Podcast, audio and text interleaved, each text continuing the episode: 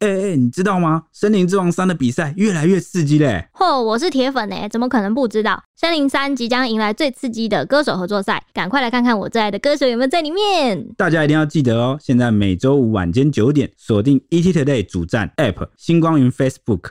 森林之王 YouTube 首播，收看台湾最强歌唱节目《森林之王三》。还有还有，记得到新闻云的 App 参加森林之王系列票选，投票就有机会抽中 iPad Air 哦。如果周五九点来不及收看，记得订阅森林之王 YouTube 频道，小铃铛给它按下去就对啦。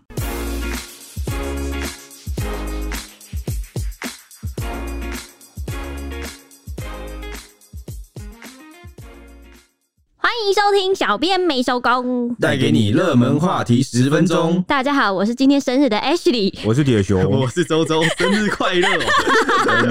突袭吓到我，Ashley 生日快乐！耶！那你们新年快乐！Okay. 今天是二零二二新年的第一个上班日，要来跟大家介绍一下今年元旦开始之后会有出现的新制，就怕大家不知道啊。因为像是跟大家比较相关的呢，就是不能洗这个小额发票来拼中奖。哎、欸，我平常就没有这样做。是不是去什么加油站加一块？什么什么叫做跟大家相关？什么的，也不是所有人都这样。不是啊，我怕大家不小心有没有？好，有什么不小心？没有啊。或是基本薪资调涨，还有减税，还有这个洗选蛋要喷印溯源，就是要涨价的啦。啊？什么印了溯源就代表要涨价？对，代表要涨价了。元旦都要涨价，可以这么说。元旦就是变成是认证产地，然后结果就等于涨价。因为因为你要多一个成本这样。哦，你说审查成本就多一道工序啊，或者印东西，对对对，这种感觉。好，顺便再聊聊这一次跨年期间，网络上大家都在讨论的一号人物。是我们先前曾经提到过，也介绍过他的故事的亚洲舞王罗志祥。他这一次跨年复出的第一场表演，又再度让台湾人对他刮目相看了吗？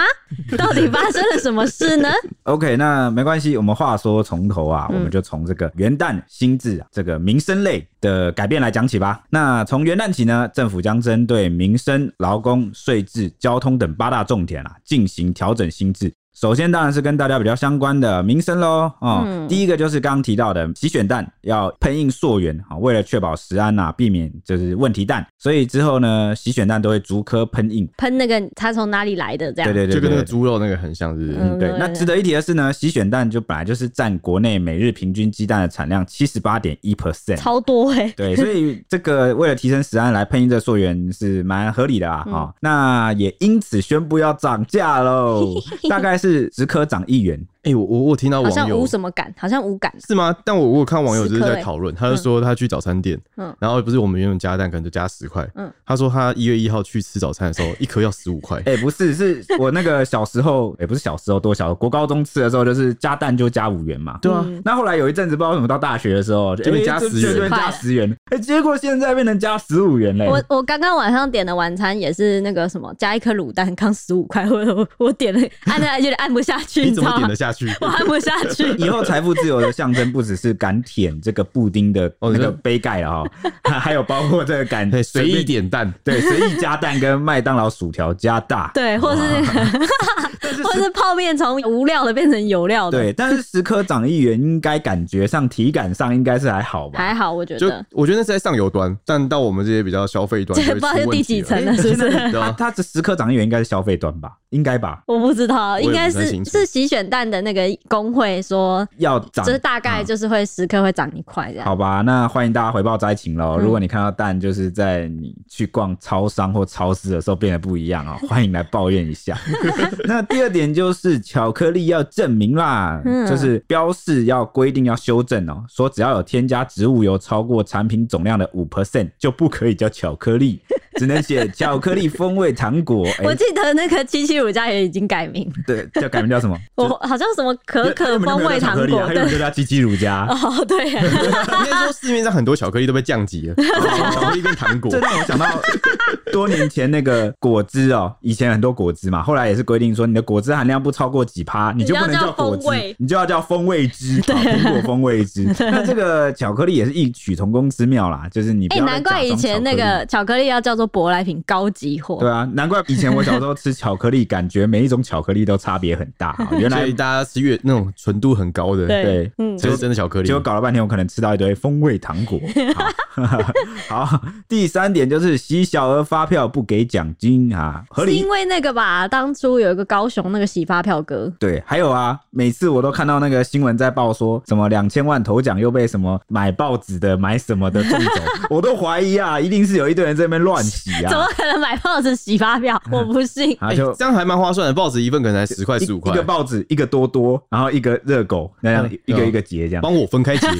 对，但现在应该他应该不是这个意思，你讲讲看。所以政府就规定啊，以不合常规的交易或付款方式，大量小额中奖的这个统一发票，且中奖达一定张数不发奖金。所以你是中很多张，他才不给你。那我叫我中个一张还是会给你。我叫我亲朋好友去帮我领奖不就好了？对，哦，有可能，哎，对。这个到底好像抓不到，欸，找到破解了。这实际要怎么抓？我们会等他这个详细的规定啊办法出来啊，再给大家补充。好的。那另外呢，台北市政府也有一些新的规定，嗯，就是台北车站周边啊将全面禁烟，可开罚两千元以上啊一万元以下。我们不是有两个同事不约而同都在台北车站 之前被罚那个是抽烟还是丢烟蒂啊？乱丢烟应该是丢烟法啦，超好笑。乱丢烟蒂。我我我真的我有个朋友就是当兵的同梯，有一次我们要去宜兰玩，然后他就先到台北车站，然后等我们接他。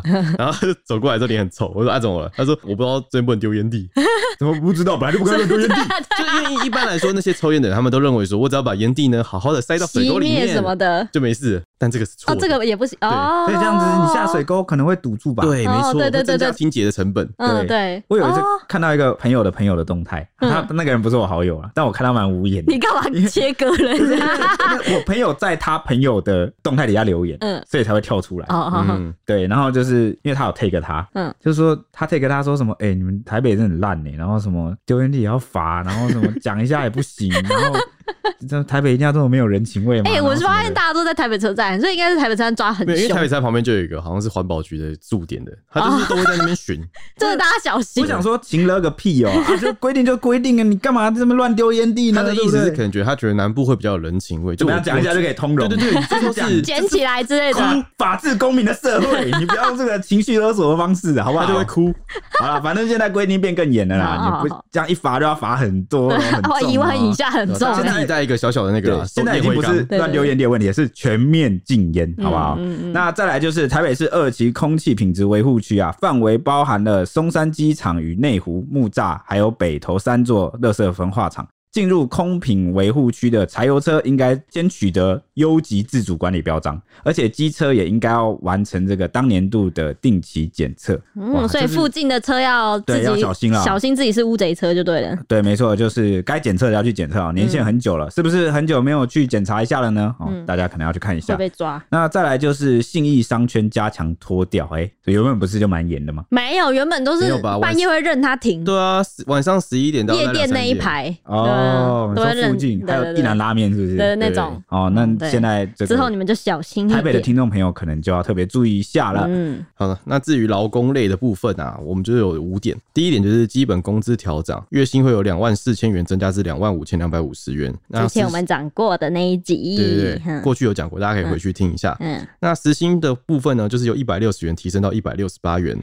这个数字仿佛是我的两倍，一路发啊。对啊。第二个就是工作时间外值班也要给加班费。嗯啊，从事日夜班工作，一律会认属工作时间，超过正常工作时间应给给付加班费。就是那些值班的小朋友们，嗯、呃，那叫怎么讲呢？像是房仲是不是就要值班？那个也要给加班费的意思。哦、就是你在你可能每天是早九晚五啊，你如果留下来值班，那个时间也要算加班费。所以日夜班就是从白天到晚上。嗯，这样种感觉。那我们是夜夜班吗？你说夜夜晚到夜晚，对，那是二十四小时了吧？好了，那第三点就是劳保年金，就是请你的年龄提高了，从六十二岁变成六十三岁。嗯，第四点就是劳保职灾保险费会调整，这个部分就有两个，第一个是行业别灾害费率之平均费率，就是由现行的零点一四帕修正为零点一三帕。那第二个就是上下班灾害费率，就是维持零点零七帕。因为这两个加起来就是职灾费率，会因应各行各业来发生职灾的可能性来做调整，就是每个行业会不太一样啦。收取最多的话就是大概一趴的费率，会全额由雇主来负担。那分类上目前以矿业、土石采取的石油、天然气、砂石这些会是最高的，到零点九三趴。水上运输也有零点八五，因为都是比较危险的行业。嗯、危险哦。那第五个就是军工教调薪的部分，军工教的待遇啊调升四趴，薪俸额、专业加级以及主管职务加级等均就是调四趴。至少会有一百零四万人受惠，哇，那真是不少喽。嗯，到了税制类的，就是我们减税的部分了，大家应该会蛮开心的，因为五月要报税了，对，即将到来。行政院长还有特别 po 文说，哦，大家这是今年的薪资，大家会就嗨嗨的意思，因为包含这个第一点就是基本生活费调升这个部分是五月报税的时候是适用的，每个人的基本生活费增到十九点二万元，比前一年大幅调升了一万块，是史上最高，大概会有两百二十。九万户受惠，渴望减税破百亿元。举例来说，像是以五口之家来说的话，用重所税十二趴来说，基本生活费有望让家庭节税大概有三点三六万元，很多啊。第二个呢，则是重所税的免税额提高，也是五月的报税的时候适用的。那免税额呢，一般是从八点八万元提高到九点二万元。那标准扣除额呢，单身的话从十二万提高到十二点四万。有配偶的话呢，从二十四万提升到二十四点八万，预估会有六百四十四万户会受惠。第三个呢，则是遗产税、赠与税跟免税额提高。遗产税的免税额两百二十二万提高到两百四十四万，遗产税免税额是一千两百万提高到一千三百三十三万。还有第四个比较特别的是，之后所有的自动贩卖机，包含卖饮料、卖是食品或者收取停车费的，都要逐一开立这个统一发票。那扭蛋要吗？扭蛋应该也要吧。好像也算呢，那就不能再用简易机台，都要 喷印那个统一发票。扭蛋现在一颗两百块就很贵，对啊，什么一百五起跳那种，哎，很可怕哎。所以大家之后如果去贩卖机的话，可能可以注意一下他有没有开，有没有开发票，对对对，检举他。可是他刚刚讲说是自动贩卖机，到底扭蛋机算不算自动贩卖机？你说有人在那里顾就不算，没有啊，你自己你人为手动它，然后它才会变成手动贩卖机。自动贩卖机的饮料也是你投钱，然后你按一个键而已。对，哦对，可是他会。喵，他是就是抓那个喵的那个要给你，有可能纽带就会列入哎、欸，对啊。那第五个呢，就是当冲正交税率会延长三年，就是现在当冲交易的正交税率从原本的千分之三降为千分之一点五，实施日会延长到一一三年的十二月三十一号，就延长三年了。哇，嗯，那再来就是交通类咯，可能就跟比较多人更更相关一点。哎、欸，刚刚都其实都蛮相关的了。嗯嗯。哦，第一个就是国道散落物啊，取消三十分钟免费，什么意思呢？因为之前如果你就是开卡车、货车，或是你是一般的车主，就是车顶有绑一些东西，嗯，那你这个有散。落物啊，掉在国道上啊，占用一个车道啊，前三十分钟将收取三千元的处理费哦。嗯，哇，很贵。原本不收的，原本会三十分钟给你缓冲。对，你有三十分钟缓冲，现在不缓冲了，不好意思，你一开始就要把东西绑好，绑好，绑好。对，那如果你是占用两个车道，就要收费六千元。好像是依次这样累进的。对对，是一直累进哦，三十分钟这样好，所以小心。好，第二点就是呢，机车太旧有补助。如果大家淘汰民国九十六年六月底以前出厂的老旧机车，可以获得两千元的补助哦。那如果再换购电动机车，则可抵一千元。加上报废回收车体三百元啊，总计可以获得三千三百元的补助啊。如果你换电动车的话啦，大家鼓励大家换电动车补啦。对对对对，那如果你不是换电动车，就是两千三百元。OK，那第三点，废车回收一站通。好，现在已经有比较方便的五合一整合服务了，就是各位民众或是听众在家就可以一键完成车体回收，包括这个车体回收、车籍报废、缴纳汽燃税，还有缴纳牌照税，还有奖励金申请等五项的申办业务，一次。完成对，家里就可以用好。没错，那第四点就是机车驾训班的补助，因为为了机车驾训班，我第一次听到啊。没错，因为为了提升机车骑乘的安全啊，机车驾训啊，补助每人一千三百元可以去申请哎。嗯，因为主要是鼓励这个，太棒了吧？对，民众考驾照前啊，希望你先去上三天的驾训班。好像是说，是因为现在就是机车的那个车祸太多了，就希望可以降低。哦，就是可能驾训班会教你一些独特的铁步，因为就就我所知，我知道很多案例都是那种比较年纪大的，他们当初都没有考照，他们后续就一直只用他的原本的，哦，对对，可能也算是鼓励他们啦。嗯，还他们会再去考照吗？就是你如果不用付钱就考的话，那为什么不去？人家都帮你出钱了。如果没有超过一千三百元的话，好，还有一个国防类，啊，就是十四天教招哦，有推出新制喽，教招天数啊延长到十四天。采取一年一招的方式，而且还有后退先用原则。什么意思？就是好恐怖哦！而且会新旧制并行。嗯，主要就是这个十四天呐、啊，以这个两次号召计算。预计有超过一点五万人会受到征召，而且以八年内退伍的后备军人为优先，嗯，懂意思吧？就是那个后退先用，就是你进来这八年内退伍的后备军人，你会先被征召来。教招，嗯，那不就包含你吗？哎、欸，对，包含我。好，我刚刚不懂 H 在说好可怕什么，你说你不会被教招，就是在场可能有两位要接受教招了。那对象锁定新训旅或者是县市后备旅以及纵深守备旅三个单位的后备军人，一定没有周周，肯定没有周周，对不对？因为我海军啊，对啊，我根本就不知道我是什么旅，我只知道我是后备军人啊，就这样吧。好，对，那再来就来到了医疗类啦，希望大家可以跟得上我们讲话的进度。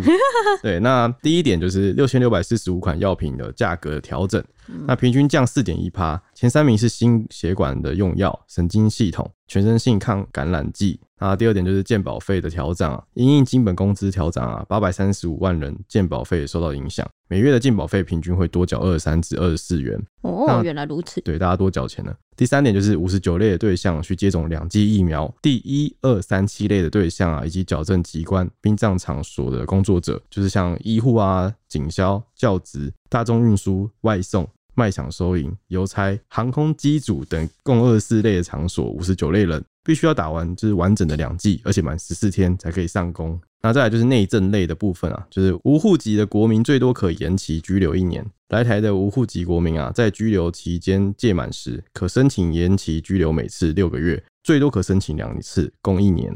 那司法类的部分呢，就是宪法诉讼法上路，一月四号就开始实施。然后由大法官组成的宪法法庭取代目前的大法官会议，另以判决取代原本的大法官检视。此外啊，宪法法庭将公开受理案件的申请书跟答辩书。哇，所以大法官以后不会听到什么大法官这个会议哦、嗯，可能就是宪法法庭啊。嗯，哇，而且会公开。对，然后来看怎么判决这个看你在干什么事件案吧，或解释的。所以一般民众可以进去看，就是大法官长什么样子，对不对？我觉得应该是那个判决书啊，一些判决过程会申请申答辩书会公公开，对对对。嗯、好，说完正经的，今年跨年不知道大家有没有出去迎接新年呢？今年台北跨年的人潮稍微退烧了一点，像是北捷的载客运量大减了六十万人次，人都去哪了呢？过去这种人挤人的活动啊，都会统计一下人数，就是比各县市在那边比一比，说人潮怎么怎么样这样子。那今年跨年是照常举办，截至凌晨十二点倒数之前呢，北市府统计晚会的管制区人数大概是五点三万人。北市府统计，加上外围周边等待一零烟火的民众，大概至少有超过十一万人。那么来到东边的花莲主战场来了，是这个跨年演唱会的舞台又是如何呢？因为罗志祥这次登场的地点就在花莲，他因为周扬青毁灭式分手沉寂的演艺圈两年，睽违这么多年霸气东山再起的第一场复出秀就选在自己家乡花莲，他担任压轴表演三十分钟，不断的爆破烟火啊、镭射等等高规格特效。和那个八位 dancer 唱跳六首歌，包括一枝独秀、爱投罗网。精武门闹翻天等等，现场声光非常震撼，重现了武王的风采，非常的嗨，真的很厉害。对啊，斥资百万呢，哇，这些特效好猛啊！就为了他吧，他好像自己出钱之类的。哦、真的吗？王者归来，对，不对？当时呢，还有近千名死忠歌迷现身力挺，在花莲力挺哦，下午就到场卡位，还出动那个布条啊、应援灯牌等等，就是在等待偶像回归。那网络上的观看人数呢，只是瞬间冲到十一万人，加上晚会现场的人，这十万人，全场大概就是二十一万人的意思。哇，真的超多的，都在看他。那这个罗志祥登台前呢，就坦言啊，两年没有上台，感觉很兴奋啊，心情激动，好几天睡不好，脑子一直在转。要用什么表演来回报回馈这个歌迷哦，所以跨年的复出秀啊，他一口气就连续唱跳六首歌，诚意十足，没错。然后呢，到最后一首闹翻天的时候，甚至冲下舞台跟观众互动，拿手机一起自拍，展现这个巨星的亲和力，让现场的气氛更上一层楼。那他唱完回到舞台上呢，他朝不同方向九十度鞠躬三次哦，但没有说什么特别的话，就默默离场了。观看的网友从一开始酸言酸语啊，到后来纷纷被他敬业演出和气场啊，算是感染吧，所以都后来都转为算是比较佩服跟感动的。哎、欸，真的是一边看就一边看，一开始会想说，嗯，心里就有点质疑，到后面就哦，好吧，就是心境会有一个转折。我觉得我惊讶的点是他四十二岁，对对对对对，跳一直狂跳都没有什么停下来。对，然后而且我觉得他他开全麦这点还蛮厉害的，就是他是几乎是全程都是自己唱的、欸，没有他有放唱片。对，但是他他的主要唱歌的部分，他是真的有自己来，对蛮意外的。到中间差不多快二十分钟的时候，他就已经就是满头大汗，对对对，都湿掉。有趣的就是这个网友的哦留言区风向的变化，对啊，逐渐软化，蛮可爱的哦。那其实他在出场前呢，有播出一支前导影片，回顾过去他的就是经典的歌曲啊，啊，象征要从酸民攻击下重新站起来，所以把所有作品都倒叙了一遍，让自己一切归零，为了这场演唱会啊。所以他其实也有在这个社群啊预告这次的复出，而且短短一个月就积极减肥啊，瘦了将近十公斤，一个月瘦十公斤有点猛哎、欸，超厉害的，对。当时就有酸民留言说，应该是在大陆中国大陆无法发展了，才跑回台湾吧？那风头过了，应该就会回去了吧？这样质疑他啦。嗯，嗯那罗志祥也正面回击，然后就回应说：“你上网看我回花莲表演几次？好，就短短这一句话，表现了他对这个家乡的重视。嗯、我觉得他这次事件之后，他就开始都很会回，就是网友的留言，就是他好像智慧增长不少的感觉，开始变得比较会去，就是应答。所以人生还是要经历一些起起落落，不经一事不长一智。对对对。嗯，那罗志祥事后受访的时候也坦言说，他其实上台前很忐忑，不知道大家的反应会怎么样。但一听到就是他大家主持人或什么喊到自己的名字，然后底下是一片尖叫声，他心中的石头就放下来了。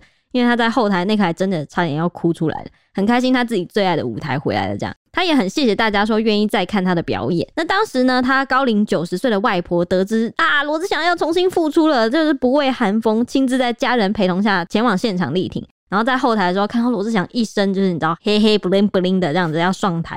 他一度感动落泪，这样，然后罗志祥还赶紧蹲下来安慰老人家说：“哎呀，干嘛呀？干嘛哭呀？九十岁了耶，我阿嬷要九十岁了耶，怎么感觉像二十六岁？”就是这种嘴厉害，逗笑阿嬷这样子。那演出结束后呢，小猪还是不睡觉，上网一路刷屏、刷评论，刷刷刷刷刷到天亮。隔天一早还透过脸书粉丝团松一口气嘛，就发文说，当初接到跨年表演的时候，其实心情就是很紧张，因为不知道大家会怎么看他。不过等到那个傅昆萁委员叫了他的名字之后，他听到一阵尖叫，他心里的石头放下来后，就感觉自己回来了。原来还有一群人在等我。这样，至于三个鞠躬是什么意思呢？小猪则说那是他无声的表达，怎么解读就留给大家用心感受。那经纪人也透露说，他不断的在重复看自己的表演，然后还加码宣布说，一月二十八号上次讲那个他会出席狼人杀演唱会嘛，会抢先演唱新歌。我真的是付出就是确定的感觉。那如果大家想要听这个前面一点的时候，这个罗志祥他其实有争议，对很多争议，还有一些。他有开自己的 YT 频道，嗯，然后有拍影片去接访，复出之路这样，对对，他有伪装，他有打扮成不是罗志祥的样子，就是清洁员嘛，他打扮成清洁工，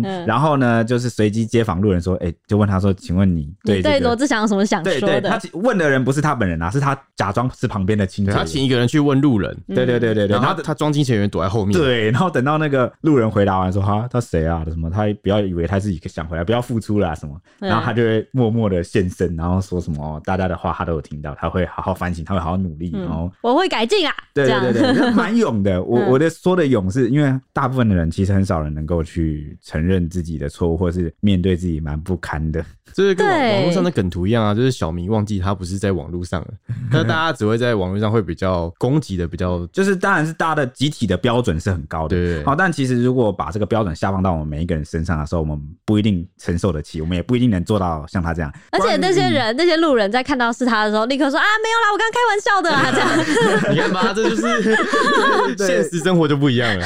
对我，我并不是说他之前就是重要性爆料那些都是对的，而是我的意思是说，我们可以只学习他这个部分，就是他现在最新表现出来，愿意去面对自己错误的这个部分，我觉得是我们可以学习的啦。嗯，好，那如果大家想听那个这一集的部分，因为我们最近多了很多新听众，嗯，对，大家可以回去听听看，我们最近是不是多很多？可以一路往往前面一直一路听下去，不要按暂停，就听到那一集了。对，蛮感谢，就是最近这个听众的支持，因为我们这次排名进的蛮前面。对，上个礼拜有一个重大的突破，这样对，创新高，就多了很多新朋友。所以如果你们想听，可以，就我记得就不久前而已，嗯，可以稍微滑一下前几集而已。对啊，很感谢，就是我们老听众一直在支持我们啊，对啊，分享啊干嘛的，也欢迎新听众继续来听我们以前，把我们当每天必备的鸡汤。所以今天要说自己鸡汤。对，今天这个部分算是一个更新这个小猪哦，它的后续啊，嗯，但我觉得其实我我看到很多网友在讨论，就是他们事后会比较反对罗志祥一点。嗯，他们会觉得说，难道说罗志祥跳这么好？嗯，那现在大家都洗白他了吗？嗯，什么叫洗白？我其实不太懂这个意思。洗白的意思就是之前不是有那种乡土连续剧，然后比如说长寿巨人一百二十集，然后前面一百一十九集那坏人都在耍坏，然后真的有够坏，害死了好多人，然后就在最后第一百二十集大结局圆满大结局的时候，突然洗白良心发现，然后整个人好像过去了，就是扭转他过去的形象的感觉。可是他这过去的形象是对女朋友，这跟他在舞台上的反应有什么洗白可言吗？我这我我这是我想讨论的。我觉得很多人会喜欢把很多事混为一谈。嗯，就是感情上的部分是渣的话，那是他女朋友要去骂他，然后他要去承受的事情。嗯，但今天就是他表演的非常好，我们就只是单纯以表演来说的话，我们就会觉得哦，好就是好，欣赏敬佩他这样。那这边就偷问一下，你们觉得这个小猪这样的事情跟王力宏？这个他是不是有你觉得有差别吗？哎、欸，我你提出这个时候，我就在讲，嗯，我觉得会涉犯到就是呃，到底有没有违反一些可能法律？你说法律吗？对，他那是夫妻之间就对了，但他可以告他民法。对的，哦，对。那我之前有跟陈北讨论过一个问题，就是说，呃，如果王力宏他不呈现他偶像优质的形象的话，他就没有办法当天王了吗？是吗？因为因为对，因为有一部分的网友，其实有一部分粉丝，当时在这个呃，王力宏其实因为这个事件被攻击的蛮激烈的嘛，嗯、他就有一些。粉丝又出来说什么？不要因为这个事件，然后抹杀他过去在演艺圈这个二三十年来的努力啊，嗯、跟他的表演那是两回事。嗯，对啦，但是毕竟是不同的事情嘛。嗯，感觉好像讨论就，我觉得我觉得就是那种你可以听他的音乐好听就好，你就单纯欣赏音乐。哎，你知道这个王力宏的这几张专辑最近一直在霸榜？你说王力宏的吗？对，他一直狂听王力宏的歌。那这样既然是重新回去听，也觉得很顺耳、很好听，算不算是另类？也肯定。对啊，同意他说他。他的确在演艺圈还不错，只是因为他唱歌好听。应该说他在音乐这个领域上，他的确音乐造诣上嗯 OK，嗯，但他私德的部分，我们就不予置评。对，所以所以我就问陈北说，如果今天一个人就是一个一个男星唱歌很好听，然后一出来就是主打说我就是渣男，我就是会 我就是 IP 的，然后我有很多老婆，然后我有很多什么什么很多情妇什么，他是不是一定不会红？坏男人人生，但他是不是不会红？哎，这超厉害，他一摔在地板上哎。但我是我是想问，这样的人是不是就很难成为天王，很难红了？就好像是要有一点，我觉得要看。我觉得是你粉丝受众广度的问题，因为好的人设终究能够吸引比较多人，就是普罗大众主流价值比较容易接受。当然，我也不排除你刚刚讲，如果有一个人用坏男人的形象来出道，会不会特立独行？我觉得会。就像你可能你在你你在美国，我觉得东西两边的按那个风土民情不太一样。嗯，但你说的这种在国外，我觉得会有。之前小贾也是吸毒或什么，但是他现在还是一样。对啊，他就会吸毒啊，然后开枪或什么啊，这些都不好的事情。对，那他们就会这样做。但就是他们特定群众就很爱，觉得他好帅。我不知道，我就觉得全国偶像明星吗？要变成一个举国，通常这种东西会是美国一些比较老小贾还是天王，就是目目前还是天王啊，就是好像在亚洲区，你要成为一个举国的大明星，好像不太可能。亚洲比较难啊，我觉得。对，对，对，所以我就觉得，我就问陈北说，当年王力宏会要以那样的形象出道，就是他想要成为一个，就是大家都能喜欢他的形象，所以才会这样塑造。嗯、但我觉得跟怎么讲，就是就不可能，一开始就告诉大家说我对感情不专一吧。他想讨论第二件事，就刚刚说小贾的部分，嗯，因为小贾并不是一开。始出道就标榜说我会吸毒，我会开枪，而是他红了之后有一群被爆出来，哦，就如同这个现在王力宏或者是小猪哈，他就算之后爆出那些事情，他也有原本的粉丝在为他坚定的好守候，嗯，哦，所以这个小贾难道真的爆出这些事情后，他粉丝更喜欢他了吗？或多了更多粉丝吗？好像不是这样吧？好像没有，对，反而就反而会有一些反对的声浪，对，反而是出现了反对者，你不一定这个 fans 增加或减少，但是反而多了一群反对你的人，好难哦，就是你要经过很多事情。会成长到这样，我觉得啊，所以最后还是要变成大家喜欢的。对啊，你还是对啊，还是要改邪归正啊。不一定是大家喜欢的，就是你再怎么好，再怎么棒，就总是会有人讨厌你。对，但这个也不是我们就是堕落的借口。没错，就是 我不能因为一定会有人讨厌我，我就变成让大家都讨厌我。你要忠于本心，好好做你觉得是对的事，这样就好了。好，对啊，好，实话，对不对？好，那我们回到话题。那小猪就刷了一整个晚上，也是好奇大家就是网友的反应是怎样。他在小猪的表演之后，就有乡民在 PPT 上以“不得不说，小猪气场不一样吧”为题，就是发文。他就说小猪的气场真的很不一样，看了一天啊，他觉得新生代真的比不上小猪，不愧是亚洲舞王。那网友看完就风向就一面倒啊，就对他的评价直接逆转，然后纷纷留言就说：“哎、欸，确实蛮帅的。”然后就说救了整个跨年。然后说小猪的气场其实真的很强，然后说哇靠都没休息，太夸张了，三十分钟沙掌哼惊，他中间其实还是有停下来，就一下就是那种就可能呃喘个气之类的，喘个气，但还真的很厉害。然后有网友说不得不说啊，跨年场还是要唱跳歌手，因为这样子，你我不知道你们有没有看，就是各个县市的跨年。有，我看几乎都很多都在唱抒情，不然就是老舍，就真的没有什么在唱跳。我有看到有网友说是唱那个抒情快睡着了什么的，熬夜要跨年，然后就一直给我唱抒情歌什么的，不让你跨醒来就过十二点，忘记看这样。那有网友就说啊，这就是街舞，就是这个是一个节目。他说前几季都是靠罗志祥来撑场，然后说四十二岁跳这样可以给过吧？啊，用生命在跳舞，说真的有被诚意打动，感觉也没有那么差啦。然后有网友说。有种整晚只有他最精彩的感觉，然后说跳舞真的很强，洗白了在二零二二的第一天，然后说比照演唱会的规格，不得不说还是很敬业。我个人感觉就是姜还是老了辣啦，毕竟你在演艺圈打滚这么多年啊，然后你又出了这么多专辑什么，你的唱跳功力啊，一定比起新生代新人啊，在刚出来没几年那个程度差距，嗯、对不对？嗯、他经过这么多历练，嗯、绝对有差的啦。对，所以感觉又是久违的唤起了很多粉丝跟网友的初心啊，觉得哇，当年我小时候就是被这个唱跳。但我觉得这就会让大家大家有一个对比在。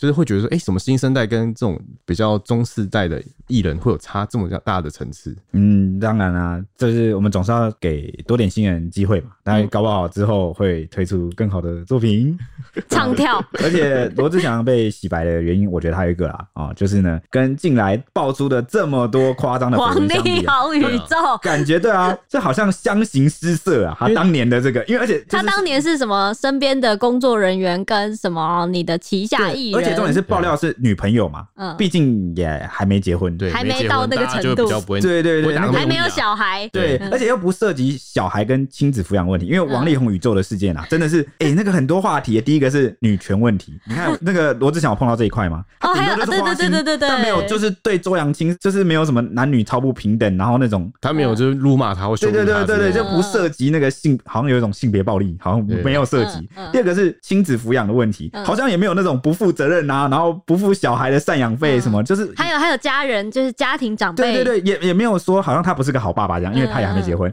还有刚你刚刚提到那个婆家，好像也没有怎么那种欺负女朋友，婆家欺负媳妇这种感情还反而蛮好的这样。就是这种本土剧的剧情也没有哦，然后 还有家产家产问题，对对，分产问题，然后也没有那个什么呃呃哦，好像有，对不起略过，因为我本来想说那个文笔好像没有差到那么多，想想好像差不多。对，应该说小猪确实有比较有感情。一点，对，他讲就是真心一点，对对对对，就是不像是好像机器人假面这样，好像怪怪的，就好像让人有点摸不着头绪。毕竟中文是他母语啊，而且而且在每一次可能有攻击他或什么，他会有反应。但王力宏是有一种你永远不知道他有什么反应的感觉，对，不知道他什么时候会出现的感觉。而且那个代笔就是还有很像公关公司代笔啦，对对对，就是小猪好像至少他虽然文笔不好，但他自己来，对对。但是那个王力宏那个声明就还有提到什么三口什么茜。就是很多很奇怪的操作就对了，很死亡啦。然后还有一点就是说太多谎，就罗罗志祥好像没没有说谎，没什么辩解，我记得是直接道歉，基本上基本上直接道歉，就是直接道歉的，不跟你就是你说的都对，这样。没有那个我们这是之前讲的 SOP 那个严厉谴责，对对对对对。但是王力宏就说了十几个谎，就是好，反正就是各种比较之下就整个输了，嗯。对，但用这两个来比较的话，对对对对对对，所以这也是网友觉得，嗯，志祥这样好像没什么，所以是力宏救了罗志祥。哎，而且而且罗志祥后来也没有任何对前女友有任何，就是他对就报复性或伤害性的，就他也没有传讯息跟他讲说什么你再不闭嘴什么什么之类的，或是你你赶快跟大家讲说你是什么神经发疯，然后你精神状况有问题，对对对，然后什么我手上握有什么心理咨商师的录音档，还有什么你赶快闭嘴，我就给你那个豪宅都没有。而且小猪这边所有的绯闻对象都没有讲话。真的耶，就是代表做人没有那么失败，就是有点像是思德，可能知道自己花心归花心，爱玩归爱玩。但是品性上可能没有真的，嗯，用坏好像也不太好。就是知道这个时候要低调啦，就是知错要对对要低调一点的。所以你在说 Yumi 不够低调？对啊，他也他有很多戏耶。哦，no，就是后续有很多出就是相关的后续。怎么感觉我们这样讨论下来是社会的这个被刷低了，道德观感被比较。我们只在这两个之中去做评比，但不代表说他们是好的事情。OK，fine。好了，你赶快结尾啦。OK，那关于这个小猪这一次终于好评价，好像算是一个洗回来的这个状态，算是扭转啦。没错，那这个女律师李怡珍啊，就在脸书发文感叹说：“不知为何，今年看罗志祥突然顺眼很多，真的是宝刀未老，然后舞蹈动作跟歌声都没有在马虎的，不得不说，真的厉害。”没想到一番赞叹发言啊，被指是在为罗志祥洗白，哎、欸、哎，不是吗？不是啊，就是只是自己个人的这个感叹啊。嗯，哦，那李怡贞下午就是再度发文啊，吐槽酸民说，四十二岁被酸两年的未婚中年男子在舞台上燃烧生命，难道能不给予鼓励吗？啊，自己原地跳绳十分钟，看看还能不能继续再说别人吧。哇哦！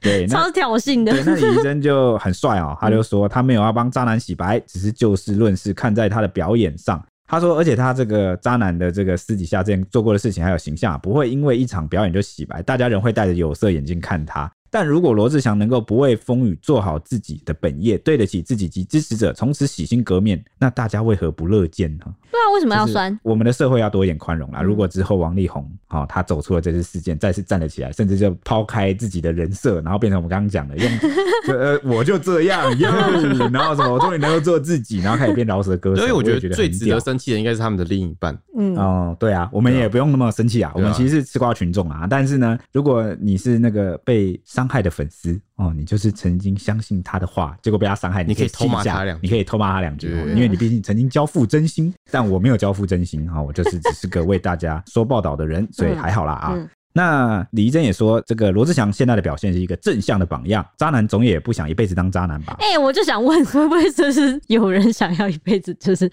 表现出这个样子，你回想弹头啊，你回想弹头啊，他弹头是不是也说自己年轻的时候玩很很那个？那现在为了教女儿，然后就什么都开始正确了起来，对不对？你看啊，这渣弹头自己讲的哦，没有关系。对啦，好，但你你怎么会接在一辈子想当渣男的后面？他就想到啊，因为他自己讲的，渣男就是玩很凶，玩很大。OK，好好，对不对？好，OK。那李医生就说，虽然这个小猪过去种种行径烂透了，但如果真心想改，总会有人愿意给机会。台湾社会确实比较包容，但这也或许也是台湾珍贵的地方，所以他。最后也奉劝小猪啊，且跳且珍惜，在还能跳的时候，在你还能跳的时候，好好珍惜。对，那那个乡民女神啊，黄琼慧就 Q N 啊，也直言说，虽然小猪的人品真的不敢恭维，但对他卖力的表演感到折服。喊话罗志祥，以后如果真的红回来，不要忘记是谁给你机会，更不要忘记自己是台湾人。哇，很政治正确的结尾。对，因为在呛他，就是当初说大家不要分那么清楚啦。啊、对对对，大家不要分那么细，这件事也是大家一直聊他的这个政治立场的问题嘛。